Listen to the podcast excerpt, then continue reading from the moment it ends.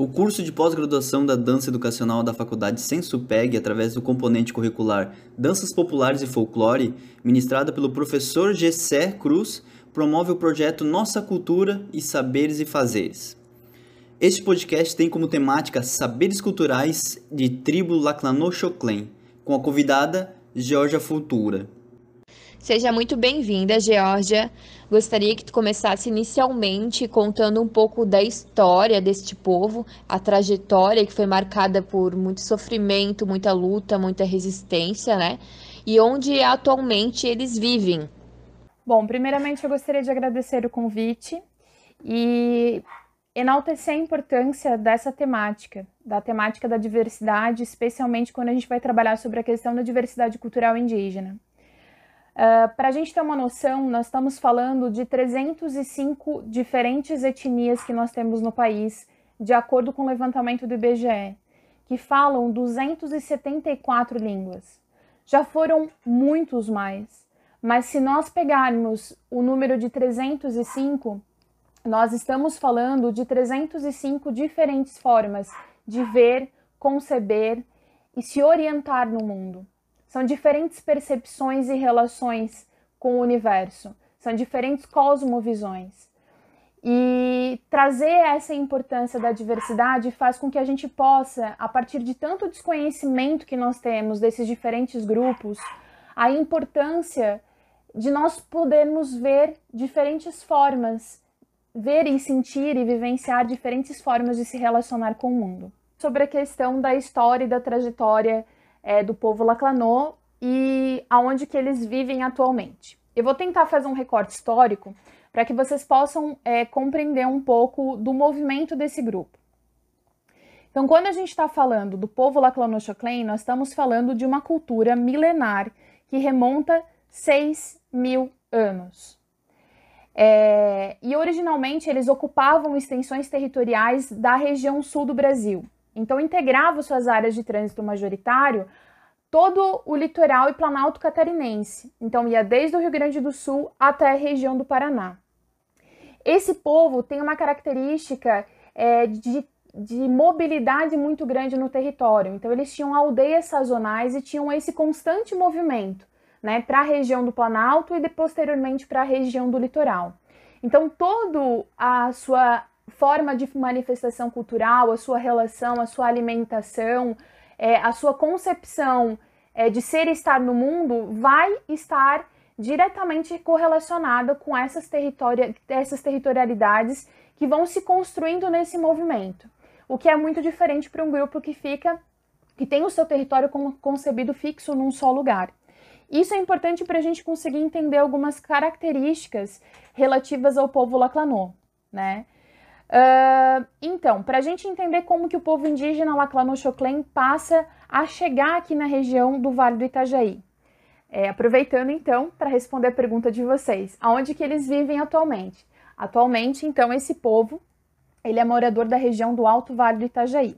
Mas como que ele sai desse movimento territorial, dessa região ampla e chega aqui na região do Vale do Itajaí?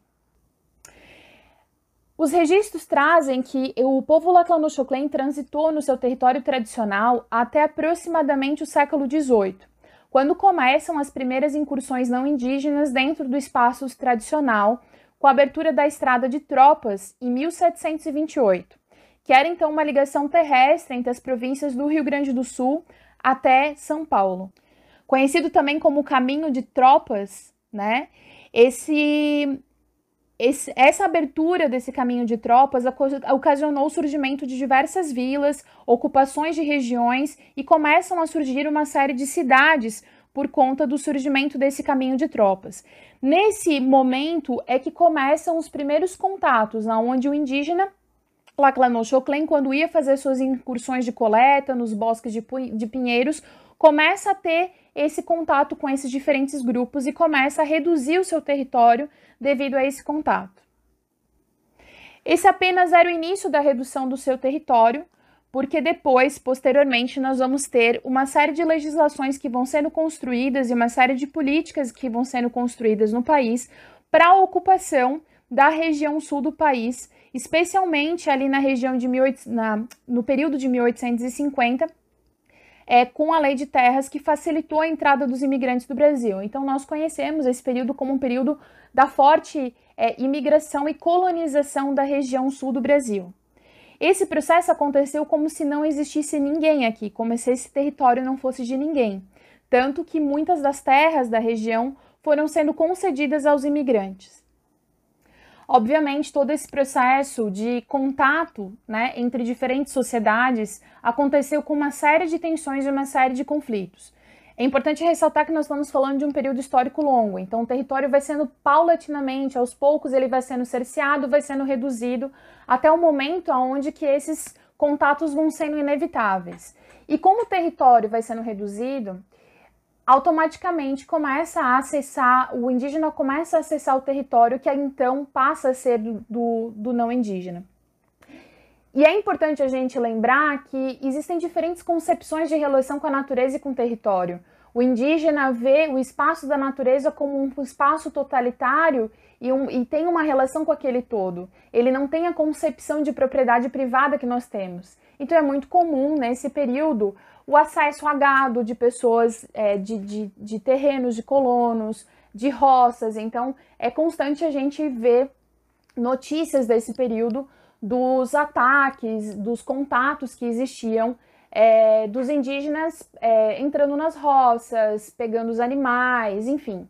Obviamente que muitos desses contatos não foram amistosos, foram contatos muito delicados e existia um medo muito grande é, implantado, um imaginário muito grande implantado da selvageria desse homem é, que vivia no mato. Então esse contato vai sendo sempre regado com muito medo e de uma forma muito agressiva. É, tendo em vista esse medo e como formas de conseguir fazer com que o território pudesse ser ocupado com tranquilidade, a província de Santa Catarina cria uma companhia de pedestres em 1836, que era justamente um grupo que vinha para dar proteção aos, vi aos viajantes aqui no estado. Posteriormente, em 1879, cria-se os batedores do mato, que tinham a função de afugentar os indígenas, e por fim, a gente tem então na virada do século ali 19 é, o surgimento dos bugreiros. Os bugreiros, eles eram é, especialistas na caça aos bugres, como eram chamados os indígenas aqui na nossa região. Eles eram contratados por imigrantes, agentes colonizadores e pelo governo para liquidar os grupos indígenas e para conseguir manter a proteção da região para o processo de colonização. Acontece que esse afugentar muitas e muitas vezes ocorreu de forma violenta e com muitas atrocidades. Houve o extermínio desses grupos. Nós não temos o levantamento claro do, da quantidade de indígenas que nós tínhamos na nossa região, mas o grupo era muito maior do que apenas os 400 que foram contatados é, e ao registro que se tem em 1914, ali na região do Alto Vale. Então, foi uma chacina enorme e todos os registros que esse povo traz é, sobre esse contato é que no período existiam somente é, muitas crianças, muitas mulheres, que eles viam que o território estava reduzido e que era uma alternativa, era criar esse contato pacífico com o não indígena como uma forma de sobrevivência. Então, são eles que passam a ter esse contato e a aceitar essa relação para que eles pudessem sobreviver enquanto etnia. Foi uma escolha é, tomada e refletida por eles. Isso consta nos relatos de vários anciões é, desse, desse período para ter uma noção do que, que eram os bugreiros, várias literaturas, é, livros que a gente tem aqui na nossa região trazem a figura do bugreiro.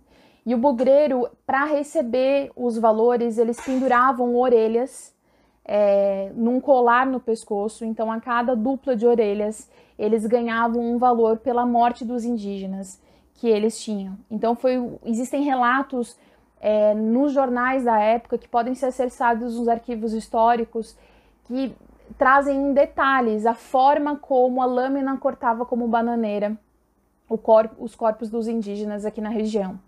Então foi uma atrocidade imensa o que aconteceu e uma brutalidade muito grande e uma violência com esse povo que teve, além da redução do seu território, é, a morte de muitas pessoas. Então você vai tendo familiares sendo mortos constantemente até o momento onde você se é, você aceita é, entrar numa, numa, numa, num acordo para poder sobreviver. E aí então a gente começa com a relação desse povo na região do Alto Vale. Então vou falar um pouco de como que é esse processo de aldeamento dali para frente. Então, atualmente o povo Laclanô-Choclen, ele vive na terra indígena Laclanô, que é situada ali na região do Alto Vale e faz fronteiras com os municípios de Doutor Pedrinho, Itaiópolis, José Botê e Vitor Meireles. E como eu coloquei anteriormente, o território foi sendo cerceado e essa região passa a ser o último reduto de fuga desse povo. Então, no dia 22 de setembro de 1914, o Serviço de Proteção ao Índio, por meio do chefe do SPI, que é o Eduardo Lima de Silva Horhan, na margem da foz do Rio Platê, ele promove um contato com o povo Laclanô, que é conhecido como um evento como pacificação. A partir desse momento, é, durante uma trajetória bem longa, esse povo ele passa a ficar aldeado nessa região, então daquela mobilidade naquele grande território, ele passa a viver fixamente dentro de um território delimitado, muito menor do que o seu território tradicional e é, com seus recursos reduzidos, né? Então todos os recursos é, naturais é, e, e, e de sobrevivência passam a ser reduzidos a essa região. Importante lembrar que, obviamente, existiu o trânsito deles ainda por uma região um pouco maior do que a área da aldeia, mas dessa grande aldeia que existia ali. Mas o que acontece? Como existia todo o processo de colonização da região de entorno, esse espaço passa cada vez mais a ser impossível de ser acessado a um ponto de que eles é, ficam dentro desse espaço delimitado, né? Importante compreender que esse processo define o lugar do índio no Vale do Itajaí. Então, a partir desse momento, ali vai ser o lugar onde os povos indígenas vão ficar, né? É determinado esse local não por eles, mas é, pelo Estado que determina esse local, onde é o local onde esse povo vai viver. Obviamente, esse processo todo faz com que o povo tenha que se reorganizar culturalmente, socialmente. É como a gente, quando vai para uma outra região ou quando tem que morar em outro território, a gente tem que se reorganizar. A gente reorganiza as nossas territorialidades, a nossa forma de relação, a nossa corporeidade, né? Tudo muda quando a gente vai. E especialmente quando a gente vai pensar num momento onde você sai de uma extrema violência e esse processo é um deslocamento compulsório e violento, as marcas desse processo são muito grandes. E quando a gente fala em marcas, eu vou trazer para vocês um pouco dos números. Existem dados de que em 1914 foram contactados cerca de 400 indígenas. No ano de 1932, então a gente tem ali 14, 15 anos posteriormente, a gente é, tem o registro de 106 indígenas. Então, mesmo estando dentro daquela região, os indígenas estavam morrendo, por conta de uma série de epidemias que estavam entrando pelo contato com a sociedade não indígena. Então, essa população foi liquidada em mais de dois terços depois que entra ali nessa região também. Por isso que se fala é, que eles são sobreviventes, porque essa etnia é a única do mundo, ela se encontra aqui na região do Vale do Itajaí. Então, é uma, é uma etnia milenar que só se encontra aqui na nossa região e que chegou a ter 106 pessoas. Então, a gente ter essa caminhada até os dias de hoje, ter o, o processo de resistência que eles tiveram para manter a sua cultura, para sobreviver enquanto pessoas, né? Dentro de um território delimitado, com uma série de políticas ostensivas, faz com que eles sejam, é, mais do que sobreviventes, sejam guerreiros ou lutadores dentro de todo esse processo. Gostaria que você nos contasse quais são as comidas e bebidas típicas do povo Laculojoclen e os hábitos e costumes que eles têm. Bom, quando a gente vai pensar em alimentação tradicional e a questão da bebida tradicional, a gente reporta os processos históricos. Então, tradicionalmente, o povo Laclanochoclen é, viveu da caça e da coleta, especialmente do pinhão, quando eles faziam as investidas, as incursões para a região do Planalto, e especialmente na, no período do inverno, e todo o movimento pendular que eles faziam nesse território do Paraná e Rio Grande do Sul, eles acessavam a diversidade, né, a biodiversidade, tanto de fauna quanto de flora. Então é muito comum a gente ter relatos de caçadas de veado, de cateto, de anta, de porco do mato, é, da cutia, é, e sendo essas bases da alimentação deles também.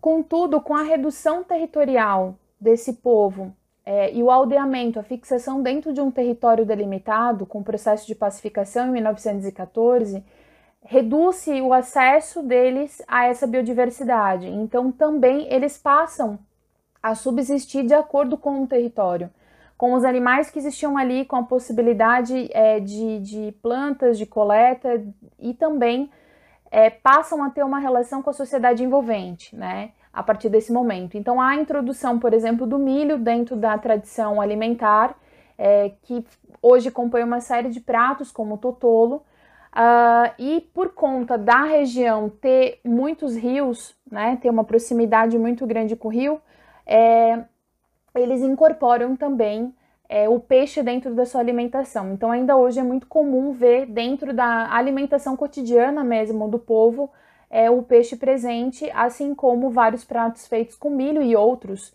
é, outros alimentos também que vão sendo incorporados. Obviamente, é, na atualidade, eles comem a mesma diversidade de alimentos que nós comemos, mas alguns são muito mais característicos dessa cultura né? E então, porque o alimento ele traz toda uma relação cultural e uma relação também é, com, com o ser e com o meio.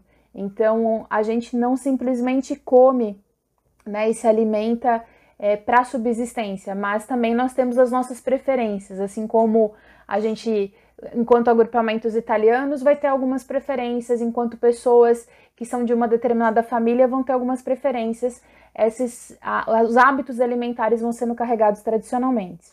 Quanto à questão da bebida típica, a bebida típica ela clamou elmo, que é uma bebida fermentada, é uma fermentação do mel no xaxim, e ela tradicionalmente é utilizada dentro é, da, do, das cerimônias e dentro dos rituais. Durante muito tempo é, não foi mais feita essa bebida, mas ela foi é, revitalizada e hoje incorpora uma série de atividades culturais dentro, é, dentro da comunidade. Bom, quando a gente vai pensar na questão de hábitos e costumes, é importante a gente trazer o processo histórico, né?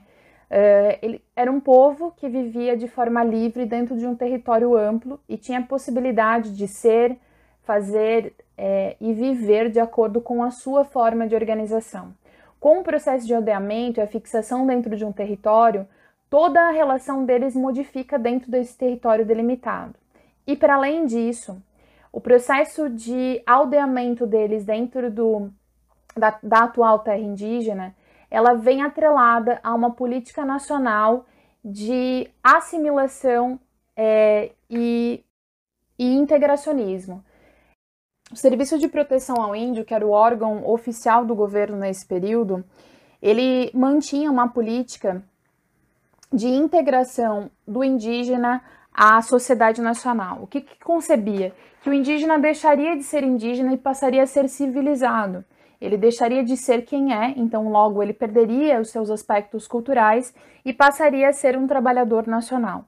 Então todas as políticas em torno do Poço Duque de Caxias e dessa relação com a sociedade envolvente tiveram essa tônica. Tanto o processo de educação, então eles foram proibidos é, de falar sua própria língua, tiveram a introdução do português e o ensino da língua portuguesa, dos hábitos e costumes, então desde questão de alimentação, de vestimentas, e foram proibidos não somente uma influência, mas houve uma proibição da manutenção dos seus hábitos e costumes, inclusive das suas práticas espirituais, dos seus rituais, na compreensão de que eles precisavam sair da selvageria que eles estavam e passar é, a integrar a sociedade nacional e se desenvolver enquanto seres. Obviamente que todo esse processo trouxe uma série de marcas, né?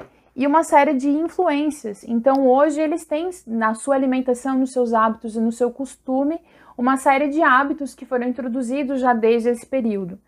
E, mas de qualquer forma, Uh, anos depois, né, eles começam um processo de revitalização da sua cultura e passam a resgatar todo esse processo é, das suas cerimônias, dos seus, da sua alimentação tradicional, que havia sido perdido dentro das condições que esse novo território e, a, e, a, e as relações com a sociedade de entorno vão possibilitando. Nós não podemos esquecer que nenhuma cultura ela é fixa ou é, inerte, né? Nós culturalmente não somos os mesmos há 100, 200, 300 anos atrás, ou, é, enquanto sociedade ou mesmo é, enquanto pessoas. Então essas modificações vão acontecendo com o passar do tempo, assim como é, costumes e tradições também vão se modificando com o passar do tempo. Mas quando a gente fala de aspectos culturais que são importantes e que foram encobertos, né, então foram contra a sua vontade, esses processos têm conseguido ter espaços de liberdade para que eles tragam de novo. E hoje a maior reivindicação desse povo é para que eles possam ser é, Laclanochoclen, ser quem são, né? Eles obviamente são quem eles são, mas para que eles sejam aceitos e reconhecidos dessa forma. É nesse sentido que eu falo. E você já teve presente na tribo da aldeia Laclojoclen e queria que você contasse um pouco como foi sua experiência e se tem alguma curiosidade para estar tá compartilhando conosco. Bom, como eu falei, sim, eu já estive presente desde 2014. Eu tenho frequentemente estado é, dentro da terra indígena, então é importante também a gente localizar isso. Nós estamos falando de uma terra indígena que faz fronteira com uma série de cidades que tem a sua porta de entrada geralmente conhecida pela cidade de, de José Boté, né, e tradicionalmente foi conhecida como terra indígena Ibirama, mas que dentro dela nós temos nove aldeias. Então são nove aldeias de uma grande aldeia com a barragem, eles passam a ter nove aldeias lá dentro. Uh, então quando a gente vai falar dentro da comunidade de presença, por exemplo, eu estive muitas vezes dentro da aldeia Bugio, né? A gente não transita dentro de todo o território, mas às vezes a gente está dentro de alguma dessas aldeias. Importante para a gente conseguir conhecer, compreender um pouco como funciona a organização social, né? Cada aldeia dessas tem um cacique e tem o cacique presidente, que seria o cacique que representa a comunidade é, do povo Laclanochoclen como um todo. Então, eu já estive presente lá, como eu falei, desde 2014. É, eu faço, eu tenho uma série de projetos, tanto com o Comim, é o Conselho de Missão entre Povos Indígenas, é, onde eu assessorei um projeto em 2014, quando teve a maior cheia lá dentro, que foi um projeto que a gente organizou para auxiliar né, nesse momento. E posteriormente eu tive alguns projetos é, pela universidade, né, tanto de pesquisa quanto de extensão. E a minha tese de doutorado, ela hoje tem relação com o povo. Mas para além de uma, uma, uma, conexão acadêmica, né, eu acho que é importante a gente colocar isso, é, existe uma relação é, afetuosa no sentido de contato mesmo. Então a gente constrói os projetos conjuntamente com eles. São anos de uma relação de construção de projetos comuns, né? Não somente de idas para pesquisa ou coletas, mas para convívio, convivência, relação. É, e por que, que eu coloco isso? Porque muitas vezes, e é uma reclamação do povo, é, a comunidade externa vai para olhar-os como se estivesse no zoológico, ou vai para é, pegar empiricamente informações, né? Como se fosse algo exótico. É como se a gente hoje concebesse você entrar na sua casa, as pessoas irem te visitar, fazer uma série de perguntas investigativas sobre a sua vida, o que você come, quem você é, e fossem embora, né? E não mantivessem qualquer tipo de relação afetuosa. Então, uh, muito mais do que, como se diz na academia, objetos de pesquisa, que eu nem concebo eles dessa forma, eles são sim pessoas amigas de uma relação muito bacana. E estive é, algumas vezes lá e principalmente nos eventos é, que eles organizam durante o ano. Existem dois eventos que são muito comuns, que é a festa no Dia do Índio, que na realidade é na Semana dos Povos Indígenas, e uma é, celebração que eles fazem no dia 22 de setembro, é, relativo à questão da pacificação. Então, esse momento ali da pacificação, eles trabalham como um processo uh, de é, resistência, então são 107 anos de resistência, onde eles fazem uma série de reflexões desse processo, é, da sua existência ali, né, da sua existência enquanto povo, dos processos de resistência que eles tiveram e o quanto que eles têm para avançar. E ambos esses momentos eles abrem para a comunidade externa é, visitar, eles convidam. E é interessante, primeiro, por uma questão de conhecimento, para conhecer a, a cultura, e também é, para conscientização, né? É um momento, eu acho, de diálogo e de conscientização de um processo histórico que é pouco falado aqui na nossa região, é muito apagado dentro da memória histórica. E a questão indígena ela é apagada é, a nível nacional, né? Nós temos um grande desconhecimento. Então, quando eu trago aqui para vocês alguns aspectos culturais, eu falo de uma forma muito superficial, é, de alguém que tem lido, convivido, vivenciado com eles, mas existem inúmeros outros aspectos a serem é, é, vivenciados. Uma cultura ela, ela não termina num encontro, ela começa no encontro, né? Então é, fica para vocês o convite, né? Para quem ouvir também, fica o convite para conhecê-los e conhecer os povos indígenas e não somente como por curiosidade mas por um convívio, por é, aprender e estar tá aberto para esse, esse aprendizado. No geral, na cultura indígena sempre se destacam, né, as, a cultura material, né, as, as artes, a pintura corporal, a confecção de vestimentas, trabalhos manuais para de artesanato ou de artefatos para pesca e caça. Você sabe se existe, existe ainda ou existiu alguma cultura material que caracteriza os Xoclengs? Sim, assim como todo agrupamento humano, nós produzimos é, uma série de materiais para nossa utilidade e para nossa sobrevivência. Então, é, o povo Laclanô tem uma cestaria específica, então uma forma de trama específica isso marca a produção das suas lanças, é, do seu arco e flecha. Então, eles têm uma, um arco e flecha muito específico do povo, que é bem grande, inclusive, né, comparado com o de outras etnias. É, são as flechas que, inclusive, várias pessoas têm aqui na região que encontraram.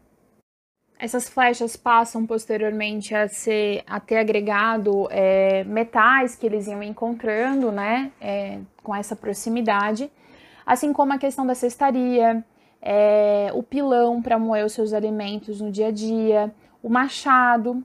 Essas pontas de flecha que eu comentei, existiam vários tipos de ponta de flecha diferente. Quem tem interesse, existem trabalhos é, do, da própria comunidade dentro da licenciatura intercultural, são trabalhos de TCC, onde eles fazem é, trabalhos específicos sobre elementos que eu falei, sobre a questão de alimentação, é, aspectos culturais e também sobre a questão é, do que foi encontrado dentro é, da arqueologia e, e, tudo que se refere à questão da cultura material. Então, sim, eles têm, têm uma marcação é, corporal específica, que tem uma relação direta com o seu mito da criação, né, que tem a ver com as pintas da onça. Então, cada agrupamento é, de família tem uma marcação corporal específica que inclusive é uma forma de, de organização né, social e da não, do não casamento entre primos, é, toda uma forma de organização que as comunidades uh, tinham de, de forma de relação. Então, bem, a cultura material, como eu falei, ela vai ter relação direta com o, as produções de instrumentos para sua sobrevivência. Né? Então, o que você precisa para caça, para coleta, e tendo em vista que há um povo de grande movimento no território, é importante a gente é, compreender que tudo que vai ser relacionado a esses materiais vai ser de uma forma muito mais é, prática para que pudesse haver esse movimento.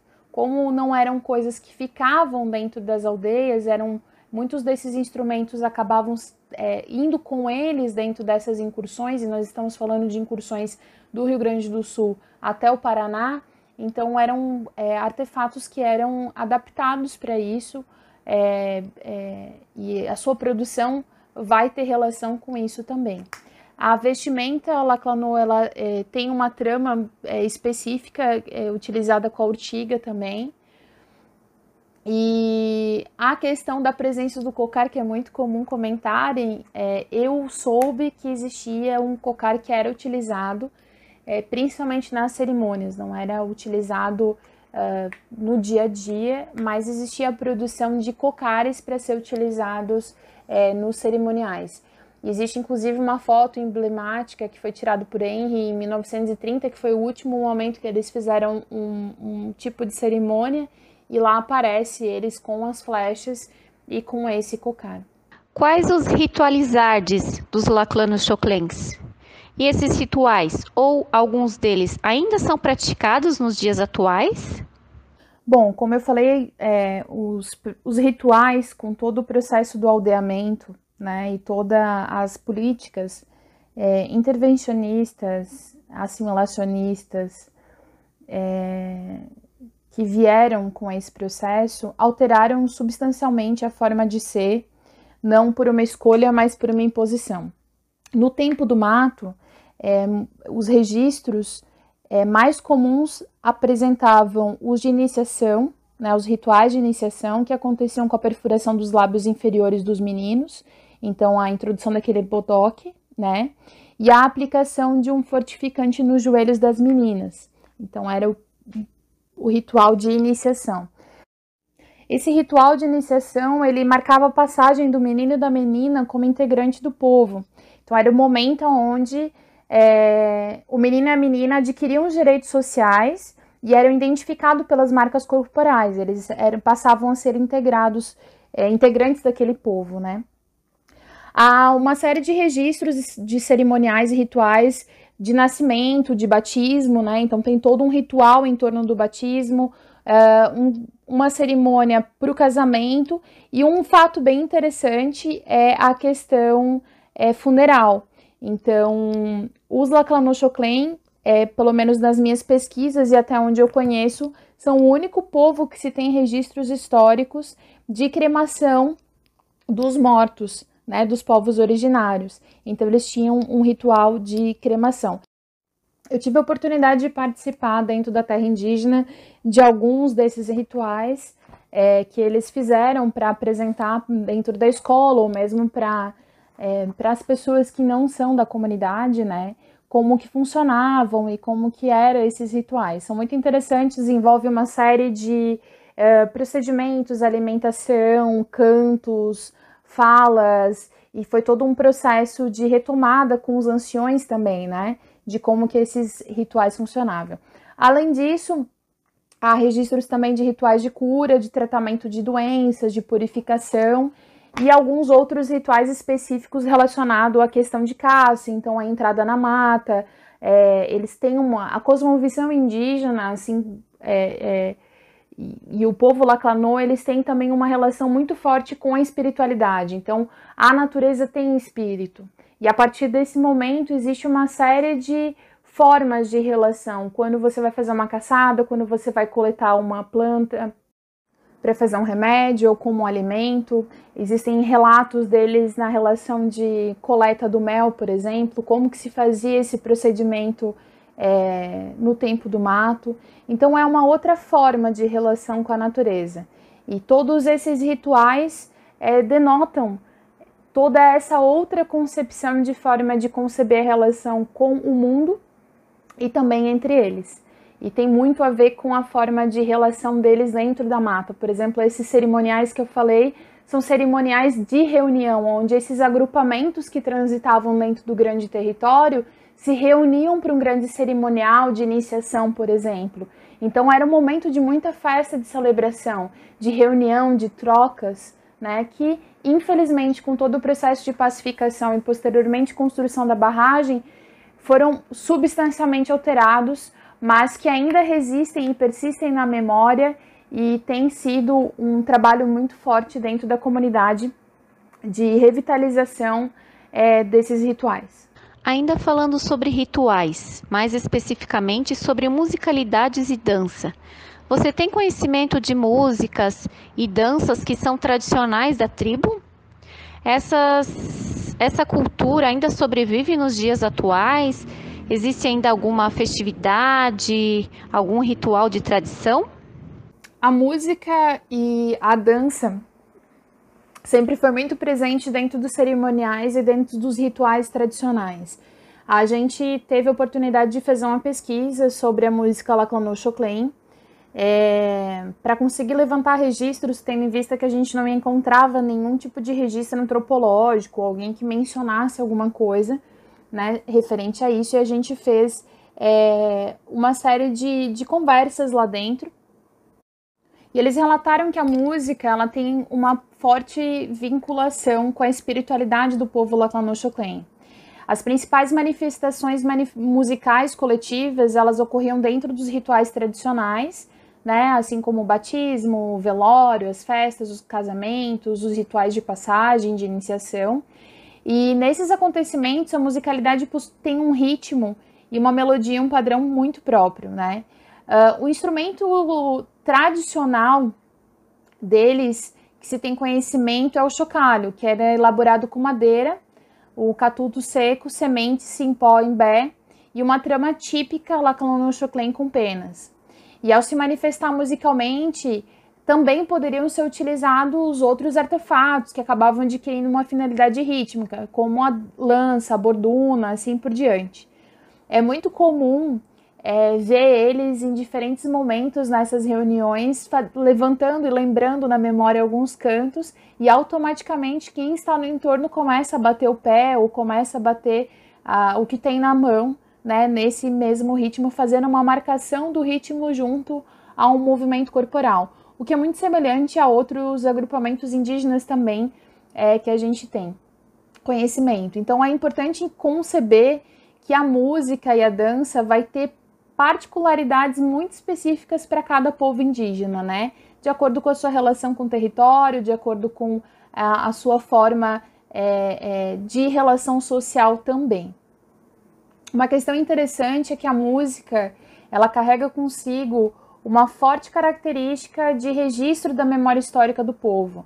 É, os anciões e as anciãs, ao cantar, eles relembram de acontecimentos e vivências dos tempos antigos.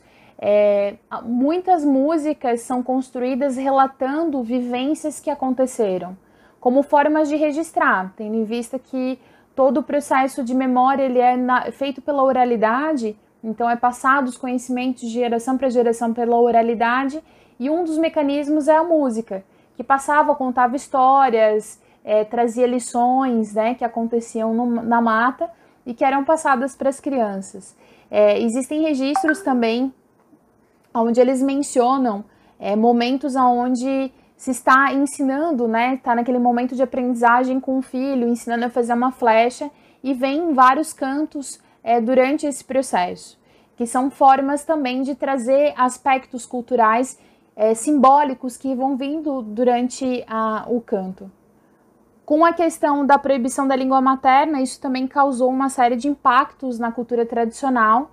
E hoje, é, muitos rituais festivos e religiosos dentro da terra indígena incorporam outros instrumentos musicais é, industrializados, né, que são utilizados pela gente. Então, violão, gaita, teclado, eles passam a ter, principalmente o uso do violão é muito comum é, para eles. E nas escolas hoje, uma ferramenta pedagógica para o ensino da língua materna é a questão da tradução é, das línguas, das, das músicas comuns, populares, é, pra, na língua materna. Então eles acabam brincando e cantando muito nesse sentido. Então, assim, existem uma série de rituais. Existe, inclusive, algumas nomenclaturas de músicas é, que eram utilizadas por eles uh, e uma dança tradicional, que eu não vou conseguir é, falar para vocês exatamente como é que era.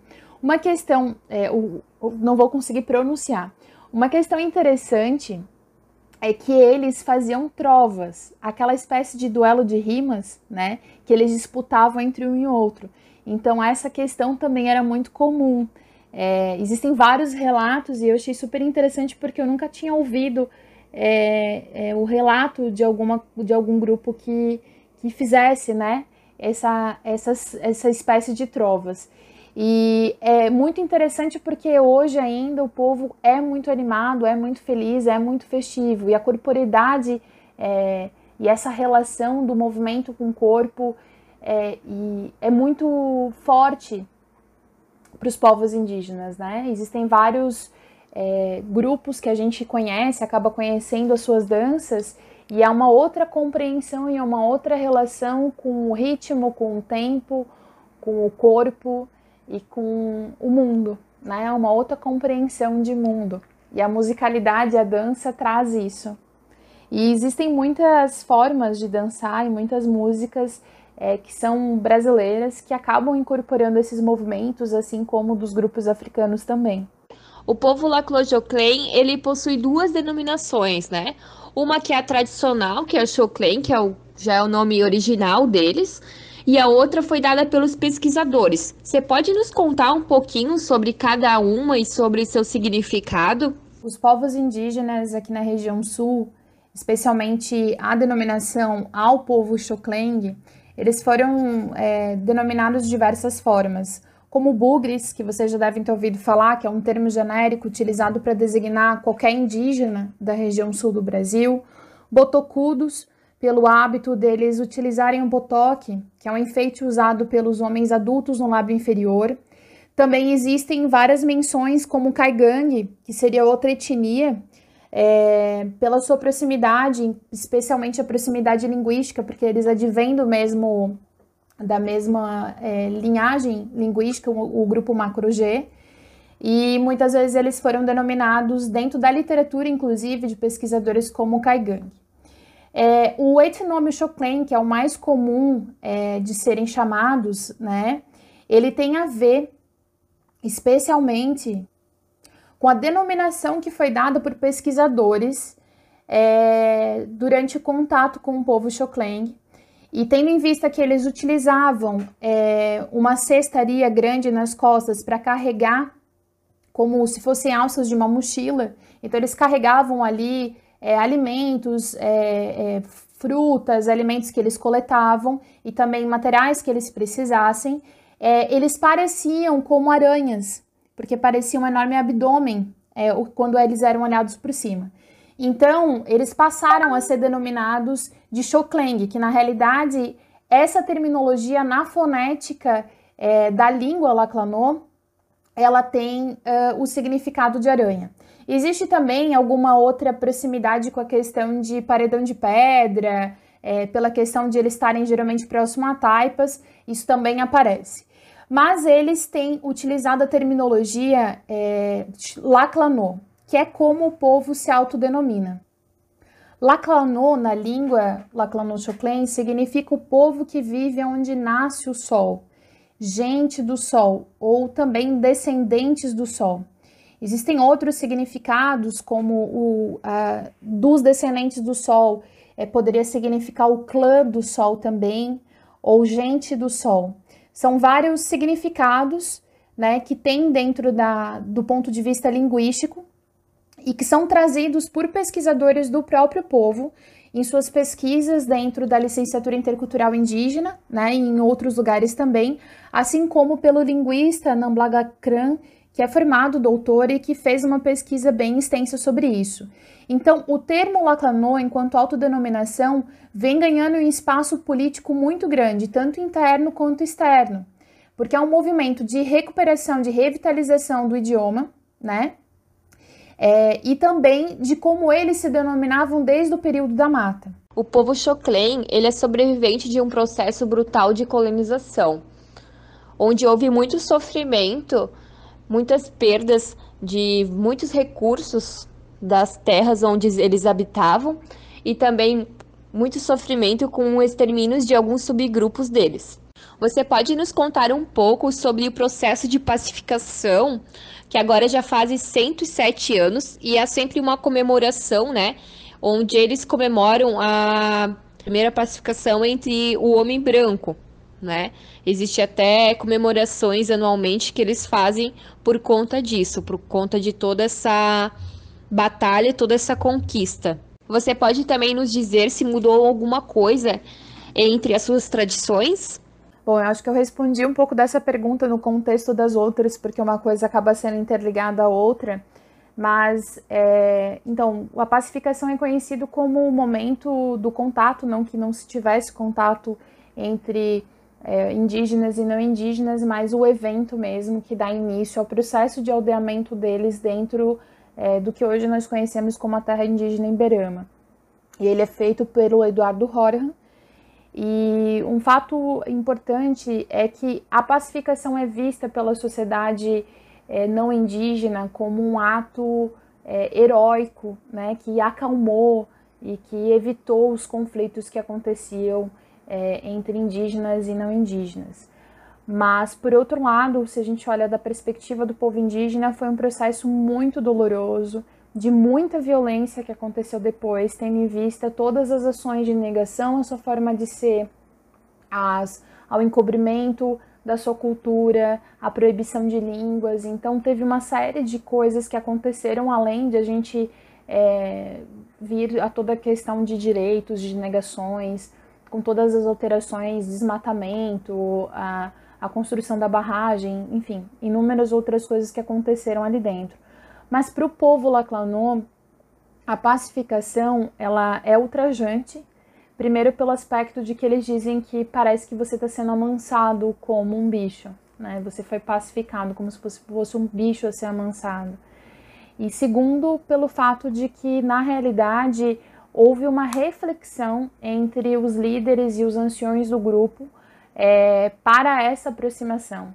Eles sabiam que estavam no último reduto de fuga, eles já estavam durante muito tempo tendo seu território reduzido, sendo assassinados, então eles já tinham vários eh, parentes é, sendo assassinados e eles tinham uma redução do número de, de indígenas, é, de integrantes do seu povo muito grande.